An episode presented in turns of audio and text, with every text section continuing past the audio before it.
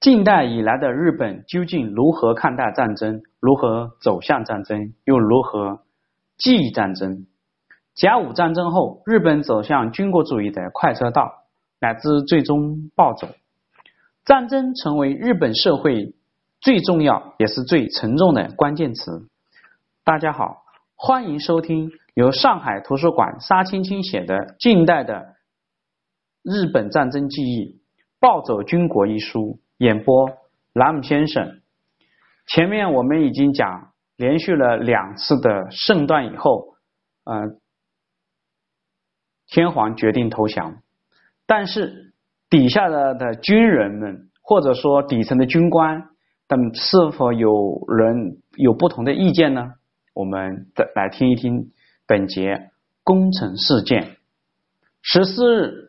午后的时分，第二次圣端的最终消息已经传到了陆军省，包括陆军大臣、总参谋长在内的陆军高层召开了一次闭门会议。会议上，参谋长起草了一份应与陆军高级将领集体联署的协议书，重申便表达了陆军坚决遵从圣段而行动。傍晚时，参谋总部向关东军支那派遣军。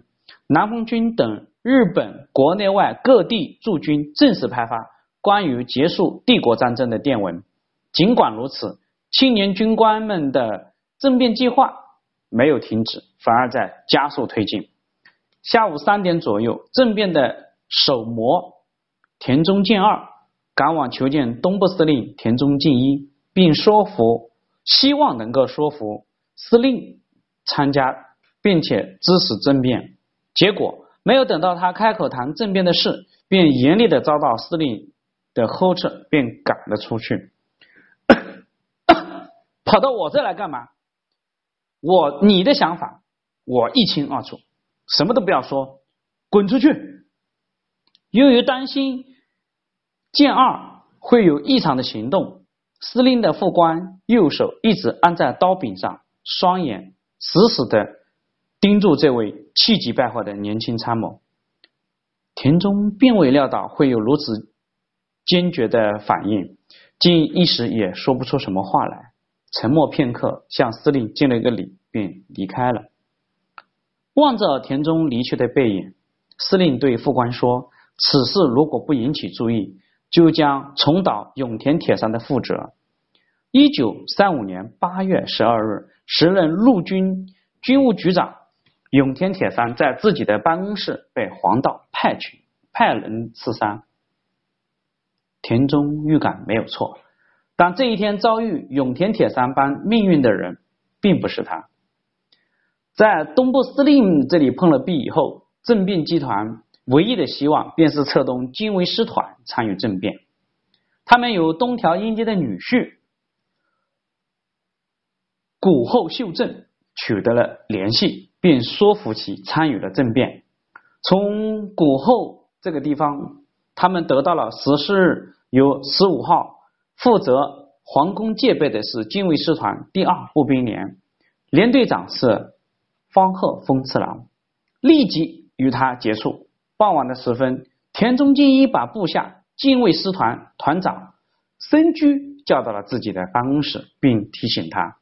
在这个时候，最容易发生争夺天皇陛下的战斗，近卫师团的任务尤其重大。然而，出乎他们意料的是，近卫师团内部已经有人响应了政变集团的号召。就在田中向深究交代注意事项的时候，方后丰次郎一反常的征调了第三大队进入了皇宫，由原本已经在宫中的第一大队共同执勤。理由是加强戒备。尽管已经同意了田中健二的主张，但方贺依然是不敢擅自犯上作乱，坚持要有师团长身居的正式命令才可以行动。临近零点的时候，景田正孝等人赶到了近卫师团的司令部，在谷后秀正的呃引进下，向森居提出了政变的要求。听完这些年轻人慷慨陈词，申居回答道：“今天天皇做了圣断，那我绝不允许有天皇意志有相反的行动。战斗是根据陛下的命令进行的，退却也是根据陛下的命令进行的，这是精卫师团的本分和职责。面对申居坚决不配合的态度，景田正孝拍着桌子，几乎用怒吼一般的声音说道：“南美小国巴拉圭在五年战争中一直打到人口去了八成，芬兰也是。”我们的敌国中国也是如此，阁下，我们什么也不说，我们要奋起夺回美丽的日本精神。精卫师团在这个时候应当起到中心的作用，请阁下做出决断。结果，申居却不肯表态，提议大家不如先去明治神宫参拜，以驱神启。这当然只不过是他想拖延时间而已。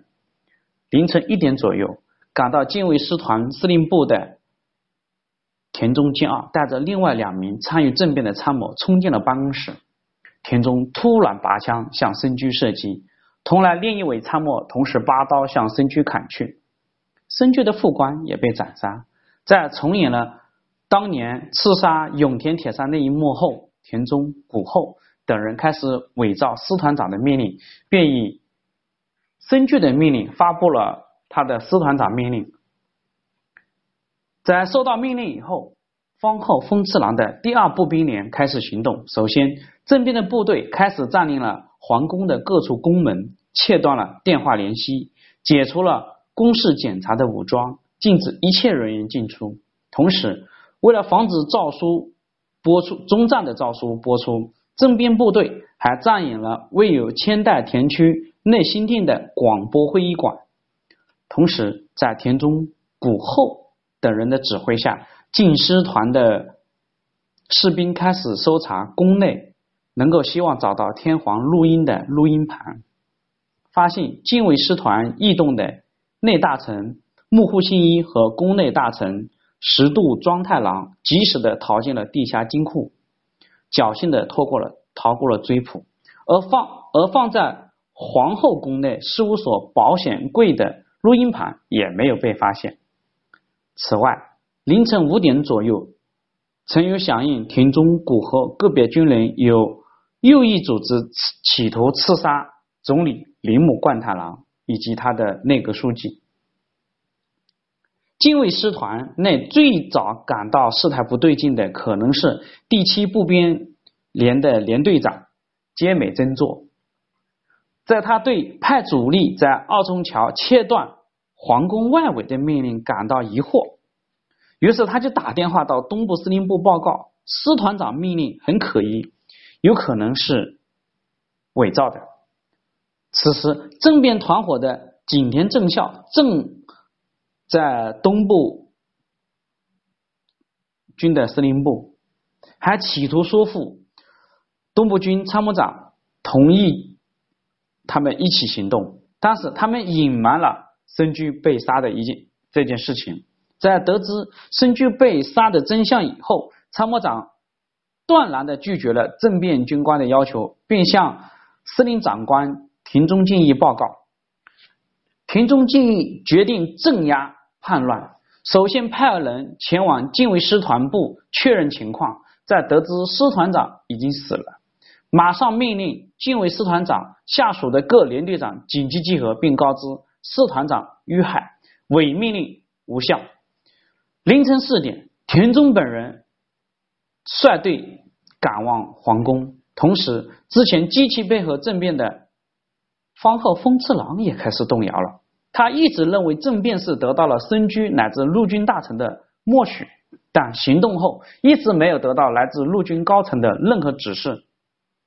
几个小时过去了，方鹤亢奋的热情已经褪去，心中的疑虑越来越大，转而要求田中等人提供师团长或陆军大臣支持政变的证据。四点二十分，陆军省收到了第一份有关于叛乱事件的报告。八月十五日四点二十分，田中景田杀害了近卫师团师团长。近卫步兵第二联队占领了宫城，有必要弄清宫内的真实争议何在？电话也打不通。东部军迅速指定了代理近卫师团长，命令以一个连队占领宫中宫城前和竹桥。清晨五点，田中敬一率部队入宫，没有遭到任何的抵抗，当面向方贺说明了情况，便下达了解除占领命令，释放扣押的人质。八点二十分，田中在内大臣的陪同下拜见了天皇，并报告事态已经解决。当时，裕人并不清楚当晚发生了什么事情。事后知道来龙去脉，也感到很惊讶，并说道：“我在十四日晚九点过后，因为签署接受波茨坦宣言的诏书，以为这样就已经全部定下来了。没有想到陆军省大概觉得没有公开广播就无效，便使出手段想阻碍广播的播放。宫内的电话线也被切断了，御书房的周围呢也已经被士兵包围。”幸好我所在的居所的士兵好像也不知道，因为防空空袭铁门也紧闭着。听说这一骚动，田中敬义司令派兵镇压了这些士兵，事情得以平息。田中前往拜望天皇的同一时刻，龙不死心的田中兼二又前往广播电台，要求向全国发表广播，阐述他们所谓的爱国忠君的事心声。然而，这种近乎癫狂的要求自然没有实实现。心灰意冷的景田正孝在政变以后，又去陆军大臣的官邸拜访，结果在那目睹了阿南惟几切腹自杀。上午十一点半，政变的首脑他们围绕着皇宫撒散发传单，然后。在二重桥边上自杀。半个小时以后，一九四五年八月十五日十二点整，请记住这个日期：一九四五年八月十五日中午十二点整，日本全国广播开始播放天皇裕仁宣读的终战诏书。诏书发布的同时，铃木内阁全集体辞职。这是日本史上。最漫长的一天，宣议宣告结束。